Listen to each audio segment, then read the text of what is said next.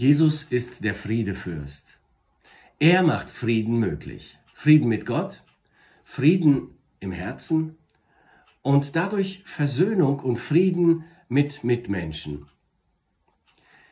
Die dritte Stufe des Friedensplans Gottes ist der politische und der soziale Friede für die ganze Welt. Und hier sind wir wieder bei der Ankündigung der Engel in der ersten Weihnacht. Sie kündigten Frieden auf Erden an. Der erste Advent brachte die Verwirklichung der ersten zwei Stufen des göttlichen Friedensplans. Doch es soll noch ein zweiter Advent folgen. Jesus Christus, der Fürst des Friedens, kommt wieder, um die zwei letzten Stufen des göttlichen Friedensplans zu verwirklichen. Bei seinem zweiten Advent, bei seinem zweiten Kommen, wird Jesus kommen, um sein Friedensreich auf Erden aufzurichten. Dann wird er, der Fürst des Friedens, die Reiche der Welt als König persönlich und sichtbar regieren. Das wird ein tausendjähriger Sabbat für diese Erde sein. Die Welt wird zum ersten Mal unter der Herrschaft des Friedensfürsten erleben, was ein Frieden mit Gott, mit Mitmenschen, was ein Frieden auf Erden bedeutet. Dann werden die Engel wieder einen Chor bilden und den zweiten Refrain des wunderbaren Liedes vom Frieden auf Erden singen. Der Prophet Zacharia sagt, Du Tochter Zion, freue dich sehr, und du Tochter Jerusalem, jauchze, siehe, dein König kommt zu dir, ein Gerechter und ein Helfer. Denn ich will die Wagen wegtun aus Ephraim und die Rosse aus Jerusalem.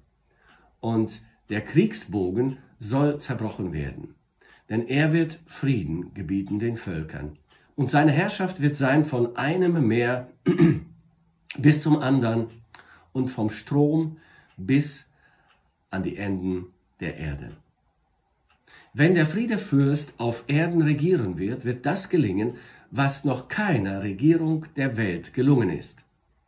Es wird keinen Krieg mehr geben, sondern der Frieden wird die Erde erfüllen.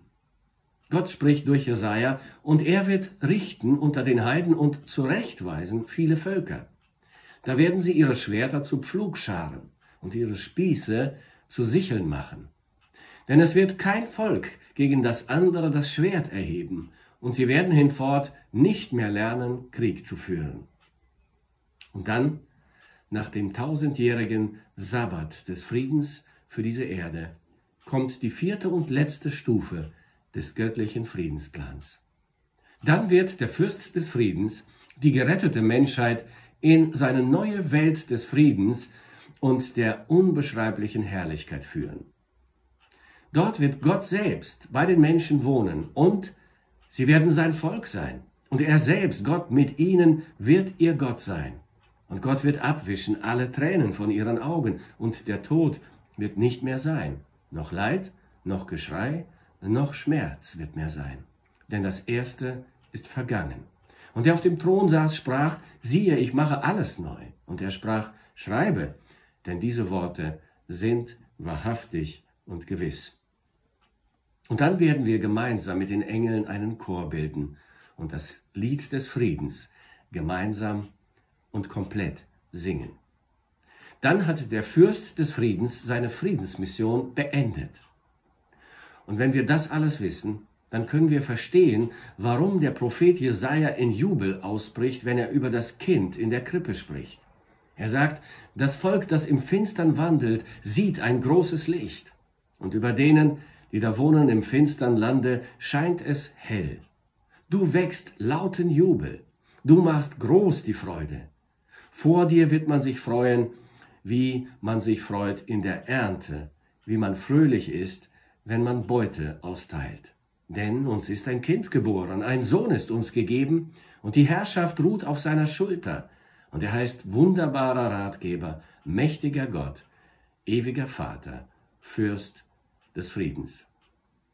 Heute kannst du das erleben, wovon die Engel in jener Nacht gesungen haben. Frieden mit Gott, Seelenfrieden, Frieden mit deinen Mitmenschen. Denn der Fürst des Friedens ist gekommen. Ob du dich vor ihm beugst oder nicht, Das ist deine Entscheidung. Ich möchte dir dazu Mut machen. Du wirst es nie bereuen. So wie die Hirten und die Weisen damals und Millionen nach ihnen. Gott gebe dir die Demut und die Entschlossenheit. Dein Heil hängt davon ab.